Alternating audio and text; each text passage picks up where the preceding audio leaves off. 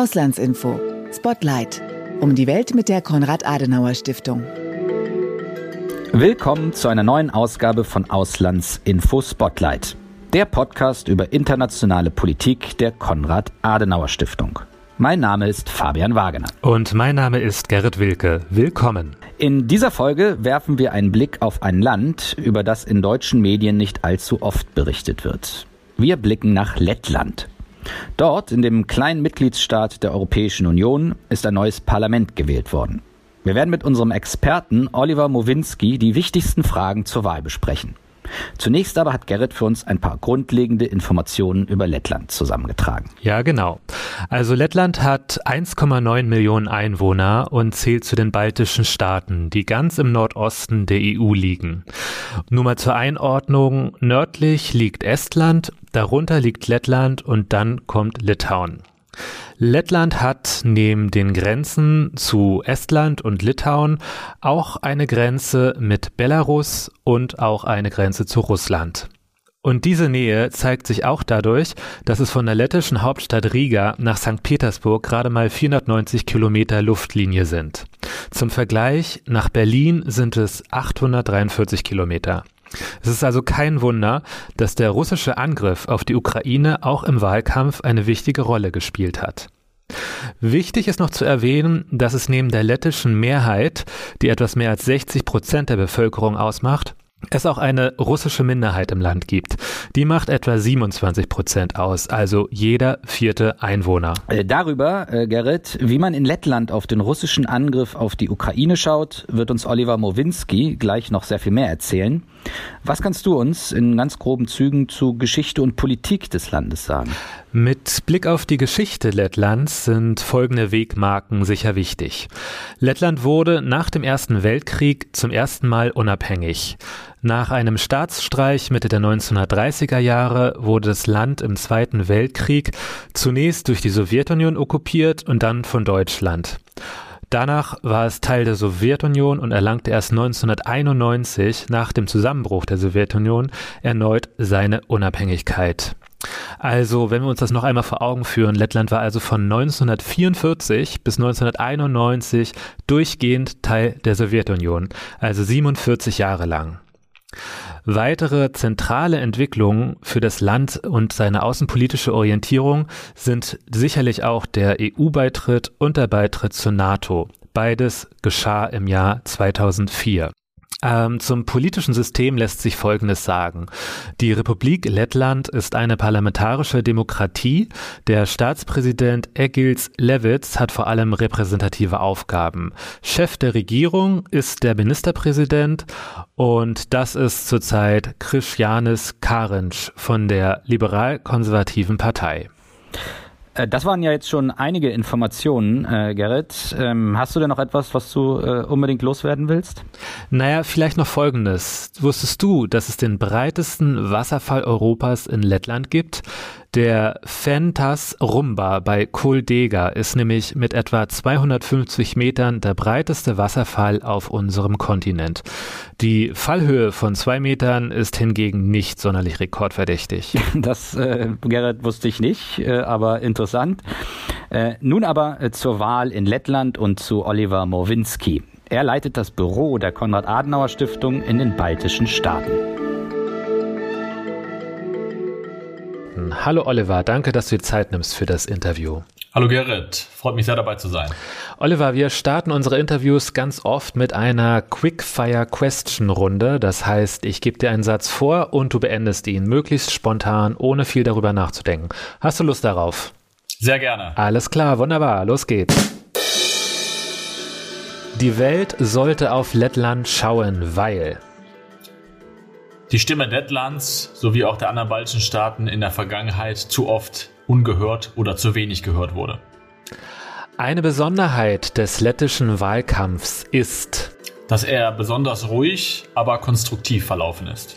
Mich hat an Lettland besonders überrascht, dass man trotz der Gemütslage und der Bedrohungslage, die hier sehr nahe ist, doch relativ ruhig und eben ohne großes Terrain im negativen Sinne damit umgeht. Mich hat ein wenig überrascht, ähm, dass man überhaupt nichts über die anstehende Wahl erfahren hat. Also die mediale Berichterstattung war wirklich auf dem Minimum und jetzt nach der Wahl war auch am Sonntagabend eine Meldung in der Tagesschau dazu. Ansonsten muss ich echt explizit danach suchen. Ähm, ich meine, es ist schon klar, dass Lettland ein kleines EU-Land ist, aber gerade im Kontext zu Russland hat es doch eine gewisse Aktualität. Kannst du dir das erklären, warum das so ist? Nein, nicht direkt. Das hat mich auch überrascht, obwohl ich natürlich der ganzen Sache jetzt subjektiv gegenüberstehe. Denn wenn man die aktuelle Debattenlage und einfach den aktuellen Kontext sich anschaut, dann ist Lettland immerhin das erste EU-Land, was eine Parlamentswahl abhält in dieser Zeit, die eben jetzt direkt im Norden Europas äh, stattfindet, äh, was eben auch eine direkte Auswirkung auch auf europäische Politik hat, zumindest im indirekten Sinne oder auch im direkten Sinne. Von daher kann ich mir das eigentlich nicht erklären. Man kann vielleicht nur, wie du es eingangs schon gesagt hast, dann auf die Größe des Landes verweisen und dass äh, Lettland so ein bisschen, das war auch schon vor dem 24. Februar so, äh, ein bisschen unterm Radar einfach fliegt. Das wird dem, glaube ich, nicht gerecht, der Region nicht und auch dem Land nicht, aber ähm, das ist, glaube ich, derzeit zumindest noch so.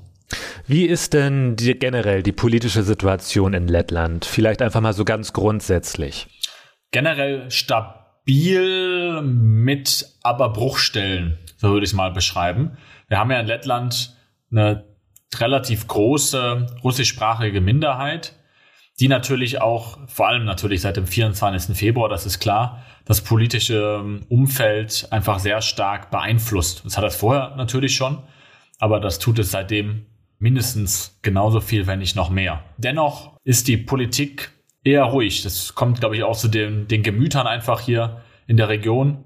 Sag mal, dem kommt das nach. Ne? Man ist weniger temperamentvoll als in anderen Teilen Europas.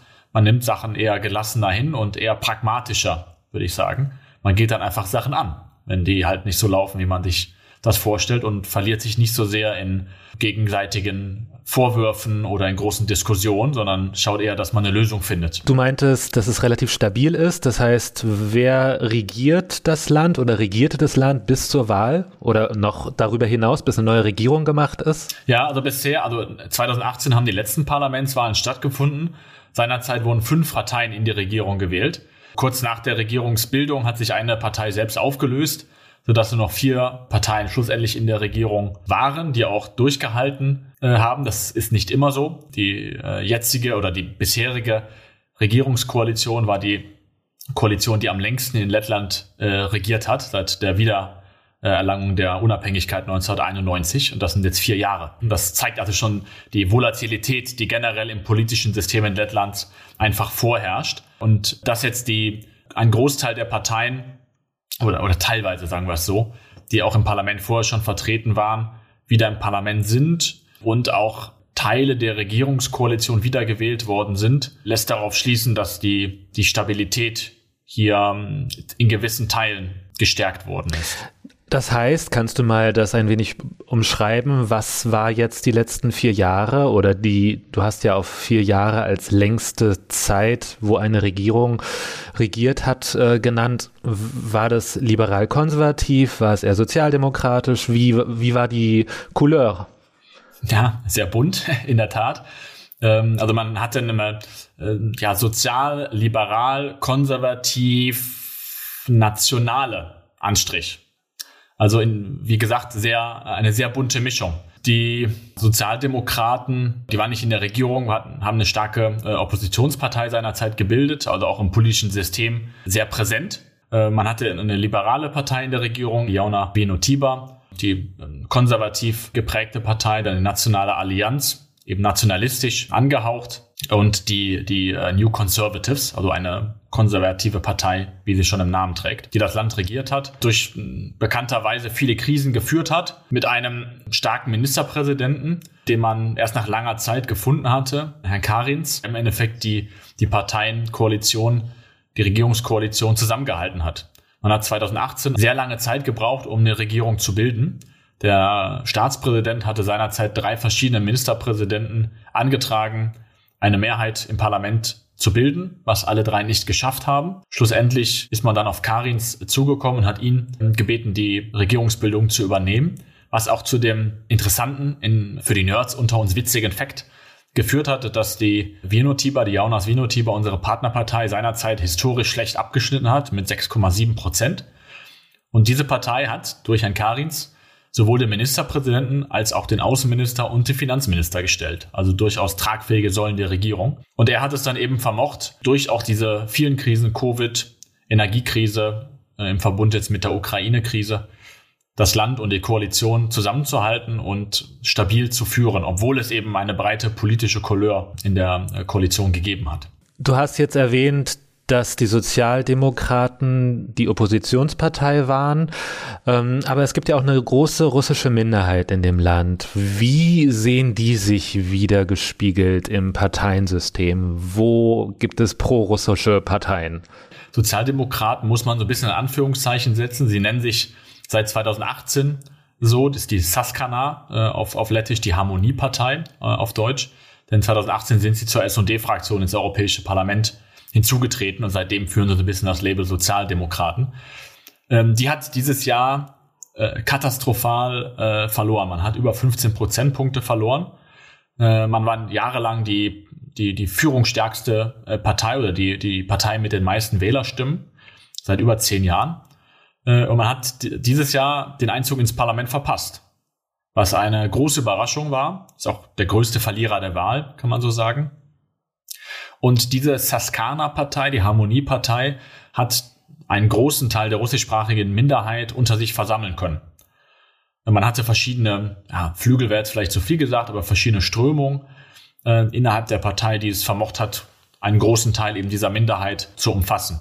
Mit dem Wegfall aus dem Parlamentsspektrum jetzt, die Partei hat sich nicht aufgelöst, aber ist eben nicht mehr im Parlament vertreten, hat sich jetzt die russische Minderheit zersplittert. Das ist schon ein erster Effekt auch der, der Wahl, dass diese russische Minderheit politisch nicht mehr so geeint ist, wie sie vorher war. Man hat sich jetzt verkürzt gesagt auf drei verschiedene Parteien verteilt, mehr oder minder. Äh, das ist einmal immer noch der verbliebene Teil der gemäßigten, kann man vielleicht sagen, die bei Saskana verblieben sind. Dann hat ein Teil davon zu den Progressiven gewechselt, das, so heißt die Partei, die Progressiven eine junge Partei ähm, mit sehr viel Enthusiasmus an den Start gegangen. Hier sind wahrscheinlich ein Großteil oder ein größerer Teil der jüngeren russischsprachigen Minderheit, die aber näher dem oder der lettischen Gesellschaft nahestehen, hingewechselt. Und dann gibt es schlussendlich auch eine negative Überraschung der Wahl, eine neue Partei, die heißt Stabilität und die äh, auf Anhieb 6,8 Prozent gewonnen hat. Und hier hat sich quasi der extreme Flügel der Saskana, der Harmoniepartei, hinbewegt. Diese Partei hat auch im Osten Lettlands, was eben äh, an Russland grenzt, starke Gebietsgewinne verzeichnen können, politischer Natur, äh, sodass sich eben diese russische Minderheit auf diese drei Parteien verteilt hat. Und kann man auch den Rückschluss ziehen, dass der russische Angriff auf die Ukraine dies bewirkt hat oder in eher nicht? Absolut, das war ein wichtiger Faktor. Saskana, die Harmoniepartei, hat den russischen Angriffskrieg klar, hat, ist dem klar entgegengetreten.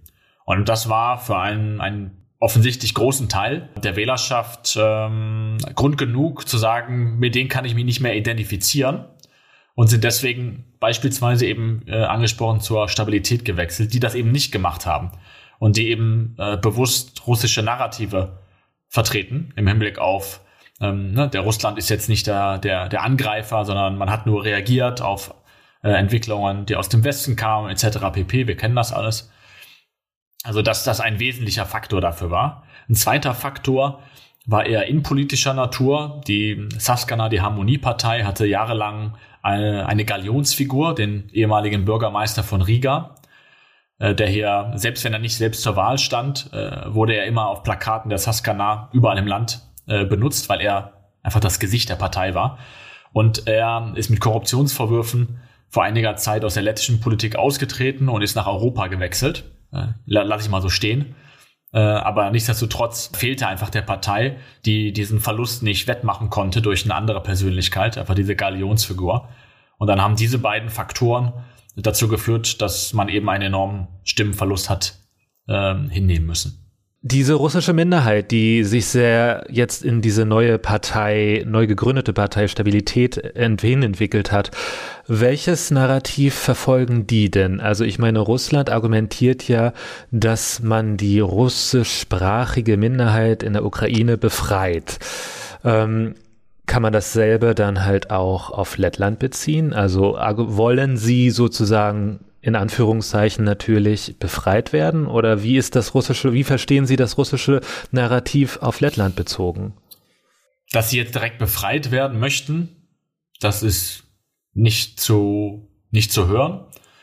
Das Narrativ oder die Kommunikationslinie, die von der Stabilitätspartei gefahren wird, ist eher, dass man sagt, man sollte die politische Landschaft oder einfach die Politik in Lettland ruhig lassen. Also man sollte keine großen Aktionen oder Initiativen starten, die die Gesellschaft auseinandertreiben könnten, weil das Wichtigste ist doch, dass wir gerade, wenn es Gefahr von außen gibt, man spricht ja noch von externen Akteuren, ohne das in irgendeiner Weise direkt zu spezifizieren, es doch wichtig wäre, dass man inner, innerlich geeint ist. Und deswegen tritt sie dafür ein, dass man wenig dagegen macht, dass man irgendeiner Weise desintegriert oder dass Sachen, Schritte vorgenommen werden, die eben Teile der Gesellschaft entzweien können. Was damit natürlich gemeint ist, dass man stärker gegenüber Russland auftritt und automatisch natürlich die Leute etwas ausschließt, die sich für Russland aussprechen. Logischerweise. Und sie argumentieren dann eher auf einer seichten Basis, dass man das nicht machen sollte. Ne, die sprechen also nicht ganz unklug für ihre, für ihre Weise, nicht davon, dass man nicht gegen Russland sein sollte, aber man sollte doch aufhören, gegen etwas zu sein, weil das würde ja die Gesellschaft eher polarisieren und äh, eine Nicht-Polarisierung wäre halt besser für den inneren Zusammenhalt. Das ist so das Narrativ, was gefahren wird. Ah ja, interessant. Okay. Und vielleicht noch ein, ein, kleiner, ein kleiner Punkt dazu, um das ein bisschen äh, bildlicher noch zum oder handgreiflicher zu machen. Es hat jetzt äh, in der letzten Legislatur ein Gesetz gegeben, beziehungsweise ist jetzt durchgekommen äh, durchs Parlament, wo es um die Sprache geht. Denn äh, in Lettland gibt es noch einen großen Teil, gerade im Osten des Landes, wo Schulen existieren, die nur auf Russisch unterrichten. Und das fängt im Kindergarten schon an und geht durch die komplette Schullaufzeit im Endeffekt durch. Und das Parlament hat das jetzt ähm, geändert und da wird es dann in absehbarer Zeit eine Pflicht sein, jetzt mit Übergangsfrist die lettische Sprache eben als Primärsprache zu benutzen. Und die, der Ukraine-Krieg ist dafür jetzt nicht die Ursache, aber ein Auslöser, so würde ich sagen. Denn der Regierung geht es vor allem um die Integration. Und man sieht natürlich, dass sie, dass Teile Lettlands und dieser Bevölkerungsschicht nicht so stark integriert sind. Und äh, Sprache, das wissen wir alle, ist ein wesentlicher Bestandteil, eine wesentliche Säule von Integration. Und äh, das möchte man angehen. Und eben die Stabilitätspartei, um darauf zurückzukommen, greift das eben auch an, weil sie das natürlich benutzen und sagen, ne, da geht ihr gegen uns vor, damit teilt ihr die Gesellschaft und das finden wir nicht gut. Deswegen bitte auch solche Sachen unterlassen. Zum Thema Nicht-Integration hat ja auch sicherlich beigetragen das Thema Nicht-Bürgerschaft. Ähm, Kannst du das noch einmal kurz ausführen für unsere Zuhörerinnen und Zuhörer? Was war das und wie ist der Stand jetzt? Sehr gerne. Das ist ein sehr interessantes äh, Thema, was sowohl fachlich als auch in der Diskussion nicht sehr verbreitet ist. Also es gibt in, in Lettland wie auch in Estland, vor allem aber in, in Lettland, äh, das ja, Statut des äh, sogenannten Nichtbürgers oder der Nicht-Staatsbürgerschaft, Non-Citizenship. Das ist dann auch handfest gemacht wurden in einem grauen Pass, den man bekommt. Das ist also eine Art, ja, wie soll man das nennen? Es ist kein Aufenthaltstitel, aber es ist ein, ein Status, ja, den man hat. Der ist eingeführt worden 1991. Das waren seinerzeit 700.000 Leute, etwas über 700.000 Leute, die diesen Status zuerkannt bekommen haben. Damit geht dann kurz gefasst einher, dass man sowohl in, nach Russland als auch in den Schengen-Raum visafrei äh, reisen kann. Man kann auch äh, an, äh, am Sozialsystem äh, normal teilnehmen. Äh, man darf allerdings nicht wählen gehen. Man darf auch nicht in den Staatsdienst eintreten. Solche Sachen sind äh, dem Nichtbürger oder der Nichtbürgerin vorenthalten. Alles andere mehr oder minder kann man aber durchführen. Man hat äh, seit 2020, äh, man hat das immer weiter zurückgeführt und mehr und mehr Leute auch in den lettischen, in die Staatsbürgerschaft überführt. Äh, weil man, und das war auch ein Grund äh, der Einführung seinerzeit, ein bisschen Angst hatte davor, das direkt zu machen, im Hinblick auf äh, Infiltrierung oder wie man sich da dann ins Land holt. Ne? Man muss sich vorstellen, man hat gerade nach über 50, 60 Jahren die Unabhängigkeit wieder erlangt. Man war lange okkupiert und dann hatte man schon große Sorge, dass man Teile der ehemaligen Besatzungsmacht einfach als Staatsbürger so integriert und dann hofft, dass die sich dann einfach wie Letten dann fühlen und nicht mehr wie Russen oder Sowjetbürger. Das hat man aber dann mit zunehmender Zeit und weiterer Integration immer mehr zurückgeführt, sodass jetzt im Jahr 2022 noch knapp 195.000 äh, Menschen diesen Status haben. Vielleicht noch ein kurzer äh, Halbsatz hinterher. Diese Nichtbürgerschaft, das sind jetzt eben noch circa so 9,5 Prozent, die diesen Status haben, der Letten. Und von diesen 9,5 Prozent äh, sind über 50 Prozent, genau genommen 65,5 Prozent Russen. Äh, und dann der zweite Platz ist dann schon mit 13,7 Prozent, also ein großer Sprung. Weißrussen, dann kommen Ukrainer mit 9 Prozent, Polen mit 3 und Litauen mit 2 Prozent. Okay, alles klar. Das heißt, es äh, gibt einen Prozess der Integration, der jetzt vorangetrieben wird. Äh, nichtsdestotrotz immerhin noch ein relativ großer Teil von Nichtbürgern im Land, die nicht wählen können und jetzt deren Meinung und Willensbildung hier jetzt auch gar nicht abgebildet wurde können wir mal neben dem großen Thema natürlich russischer Angriff auf die Ukraine, der bestimmt im Wahlkampf das Top-Thema war, was sind andere Themen gewesen, die die Menschen im Wahlkampf beschäftigt haben in Lettland? Ein großes Thema äh, war Inflation und Wirtschaft. Man hat hier in den baltischen Staaten die höchsten Inflationsraten ähm, in ganz Europa. Ja, über 20 Prozent ähm, liegen die hier seit, seit mehreren Monaten mittlerweile. Das ist eine große Belastung für, für die Gesellschaft und auch für die äh, für die Menschen, ähm, weil der, der Lebensstandard zwar gut ist, aber 20 Prozent äh, Inflation, das ist ein Riesending. Und das äh, treibt die Leute sehr stark um. Direkt im Verbund, und das war ein zweites großes Thema, Energiepreise, äh, Energieabhängigkeit äh, ist ja auch hier in den, in den Staaten äh, sehr hoch gewesen von Russland, vor allen Dingen das russische Gas, war man hier vollständig abhängig. Hier sucht man jetzt schon seit einiger Zeit nach äh, Alternativen ist da auch fündig geworden im Hinblick auf LNG-Terminals, was man hier sehr stark in dem Verbund der anderen baltischen Staaten mit Estland und Litauen zusammen organisiert. Ähm, aber auch das Thema war ein sehr großes Thema. Das Thema Bildung spielte eine Rolle.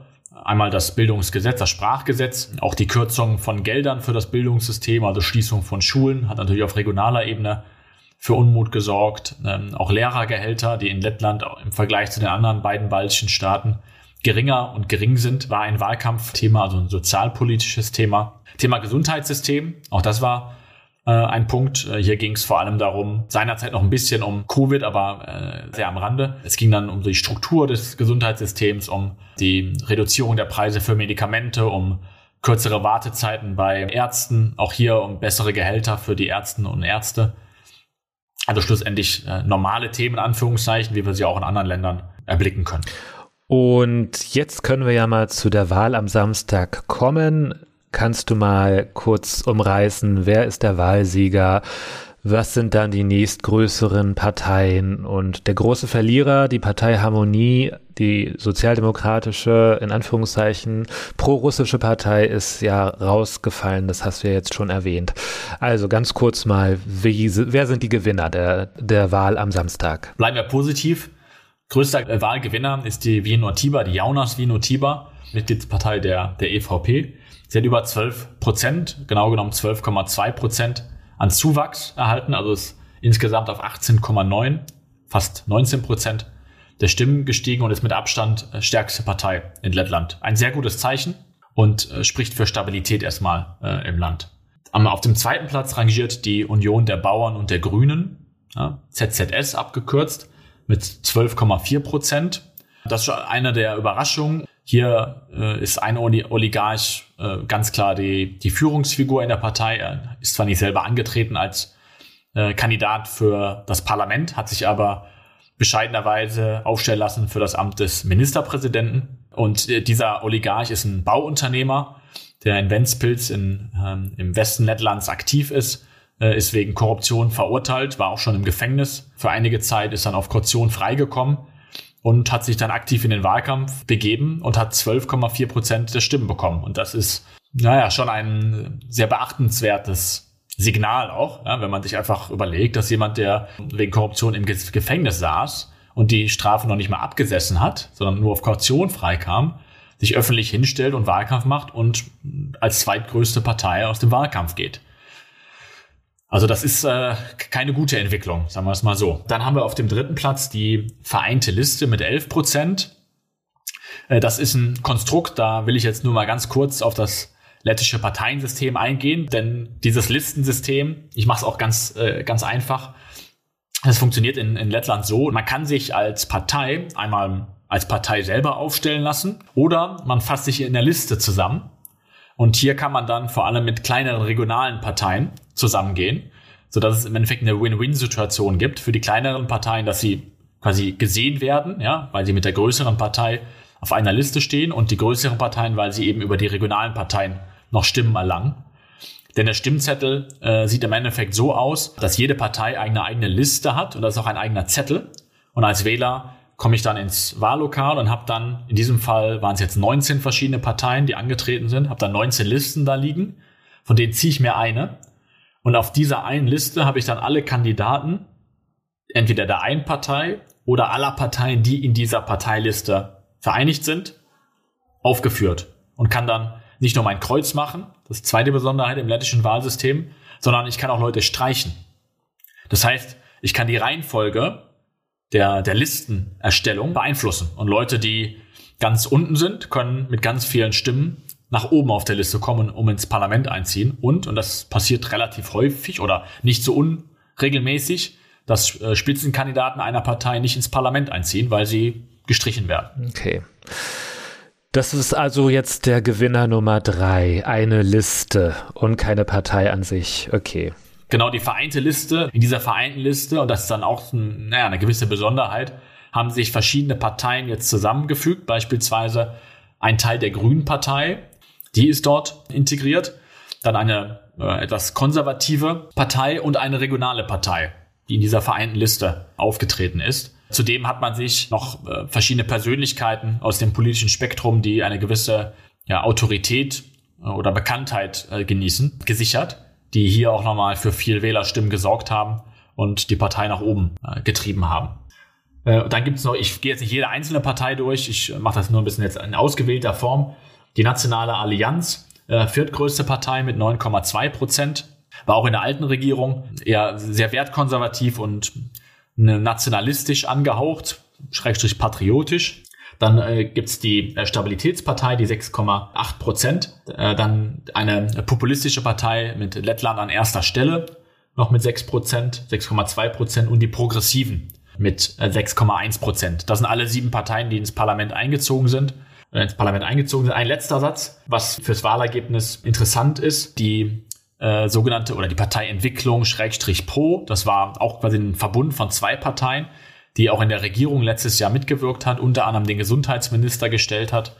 Die hat es nicht ins Parlament geschafft dieses Jahr, ähm, hat sieben Prozent Verlust gefahren und hat noch an der Grenze geknabbert, an der fünf Prozent Hürde, die in Lettland notwendig ist, um ins Parlament einzuziehen. Und man hat schlussendlich mit 250 Stimmen den Einzug verpasst.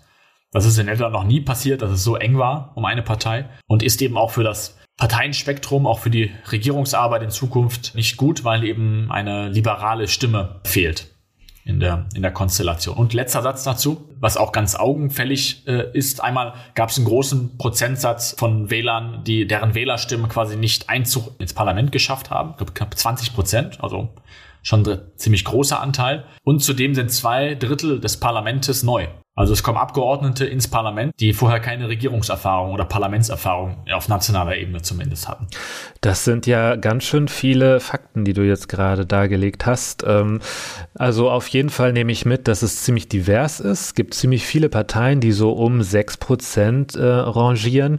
Ähm, kann man da irgendwie eine Prognose wagen, was das jetzt für eine neue Regierungsbildung bedeutet? Ich meine, wenn die letzte schon so lange gedauert hat, um überhaupt zustande zu kommen, ähm, steht die jetzt unter einem schlechten Stern oder eher unter einem guten? Was denkst du? Unter einem sehr guten sogar, Gerrit. Denn ähm, um jetzt mit dem letzten Punkt anzufangen, ähm, die letzte Regierungsbildung hat ja vor allem so lange gedauert, weil man keinen geeigneten Premierminister gefunden hat, der eine Mehrheit finden konnte. Jetzt haben wir einen einmal renommierten äh, Premierminister, der zudem auch noch haushoher Wahlgewinner ist. Also aller Voraussicht nach wird er in den nächsten Tagen oder vielleicht ist es bei der Ausstrahlung der Folge auch schon passiert, äh, vom Präsidenten beauftragt, die Regierung äh, zu bilden. Davon gehen wir ganz stark aus, dass das der bisherige Premierminister sein wird. Und man hat jetzt schon den Plan ausgerufen, dass man bis zum 1. November, also innerhalb eine, eines Monats, die Regierung stehen haben möchte. Aus meiner Sicht, aus unserer Prognose, wer da Bestandteil sein könnte. Man geht derzeit von einer Dreierkonstellation als Kern erstmal aus. Das ist die Jauna Vino-Tiber. Die hat 26 Sitze im Parlament, also Wahlgewinner. Dann ist das einmal die Vereinte Liste. Das ist Platz 3 mit 11 Prozent und 15 Sitzen im Parlament. Und das ist die Nationale Allianz, viertgrößte Fraktion und 13 Sitze im Parlament. Man hätte also hier 54 Sitze von insgesamt 100, also schon eine einfache Mehrheit, die diese Koalition bilden könnte. Alle drei, aller voran, wobei die Nationale Allianz eher weniger, aber vor allem die Jauna Vino Tiber, unsere Partnerpartei, sowie auch die Vereinte Liste, haben Interesse daran, die progressive Partei, die mit 6 Prozent äh, ins Parlament eingezogen ist und nochmal neun Stimmen mitbringt, auch mit in die Koalition aufzunehmen, um einfach eine stabilere Grundlage hierfür zu legen. Das ist im Hinblick auf die Stabilität natürlich gut. Äh, allerdings gibt es hier schon natürlich gewisse Stolpersteine und Verhandlungsmasse, um das mal positiv zu nennen. Äh, denn vor allem die Nationale Allianz äh, hat große Bedenken, mit den Progressiven zusammenzuarbeiten. Man kann sich schon quasi vom Wortklang denken, warum. Die Progressiven sind natürlich für Fortschritt und für ähm, nach vorne kommen und die Nationale Allianz ist eher konservativ. Man kann das dann festmachen an einem wertkonservativen äh, Familienbild. Die ähm, Nationale Allianz ist gegen die gleichgeschlechtliche Ehe. Die Progressiven sind dafür und das ist schon ein großes äh, Problem äh, und wird auf, ausgerufen als No-Go der, der Nationalen Allianz. Allerdings äh, hat es jetzt am Wahlabend selber, wie jetzt auch am Wahltag danach oder am Tag nach der Wahl, schon Stimmen gegeben, gerade von Seiten der Nationalen Allianz, dass man hier Entgegenkommen signalisiert. Von Seite der Nationalen Allianz schaut man auch in andere Richtungen, Bauern- und Grünen-Union um natürlich auch hier so ein bisschen Verhandlungsmasse aufzubauen gegenüber den anderen Parteien. Aber das ist äh, zunächst die, die Prognose. Oliver, danke erst einmal für deine Ausführungen. Jetzt haben wir, denke ich, einen ziemlich guten Eindruck bekommen über den, die Wahl in Lettland, die Parlamentswahl und auch den Wahlkampf davor oder die Themen, die das Land beschäftigen. Wer alles nochmal nachlesen möchte, der kann ja auch einen Länderbericht lesen, der jetzt gerade ganz frisch rauskommt, oder? So ist es. Äh, vielen Dank, Gerrit. Jingle, Jingle, kleiner Werbeblock. Länderbericht ist online und sogar für alle, ich denke, es ist eine Minderheit, aber für alle, die sich nicht täglich mit der lettischen Politik befassen, haben wir sogar eine Übersicht, einen One-Pager mit allen wichtigen Informationen grafisch aufbereitet, sodass man sich auch hier einen schnellen Eindruck darüber verschaffen kann. Von daher, vielen Dank, Gerrit, für die Einladung. Hat mir sehr viel Spaß gemacht und ich freue mich auf weitere Kontaktaufnahmen und Beteiligungen in dieser Form und wünsche viel Erfolg bei weiteren Folgen des sehr hörenswerten Podcasts. Das war eine weitere Ausgabe von Auslandsinfo Spotlight. Mit dieser Ausgabe haben wir nach Lettland geschaut, wo Parlamentswahlen stattgefunden haben. Wir halten euch natürlich weiter auf dem Laufenden. Auf auslandsinformationen.de findet ihr weitere spannende Informationen zur Auslandsarbeit der Konrad-Adenauer-Stiftung. So auch den Länderbericht von Oliver Mowinski über die Wahl in Lettland. Diesen Link werde ich euch auf jeden Fall in die Show Notes tun, genau wie der direkte Link zu unserem Büro in den baltischen Staaten, das von Oliver geleitet wird. Natürlich findet ihr uns auch bei Facebook, Twitter und Instagram. Auch in den Show Notes ein Link, wo ihr unser Heft Die Auslandsinformationen lesen könnt. Das könnt ihr digital lesen oder ihr könnt es als Printversion abonnieren. Gutes Stichwort. Und gerne könnt ihr auch diesen Podcast hier abonnieren, dann verpasst ihr keine neuen Folgen mehr. Bis zum nächsten Mal hier bei Auslandsinfos Spotlight. Bis zum nächsten Mal.